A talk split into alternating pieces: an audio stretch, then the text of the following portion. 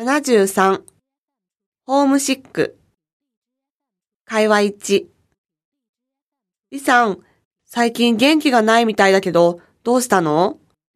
実は、この間まで母が日本に遊びに来てくれていたんですが、先日中国に帰ってしまって、今、すごく寂しいんです。そう、ホームシックになっちゃったんだね。はい。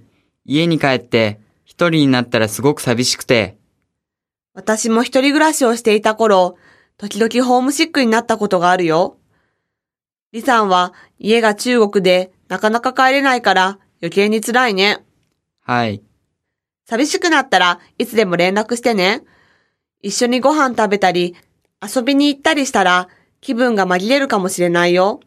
はい。ありがとうございます。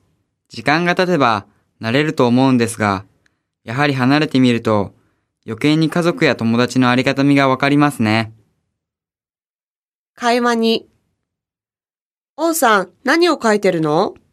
両親に手紙を出そうと思って、へえ、電話の方がもっと便利でしょ？そうですけど、今まで一度も両親に手紙を書いたことがないから、じゃあ、インターネットはどう？両親はコンピューターに疎いんだよ。そうか。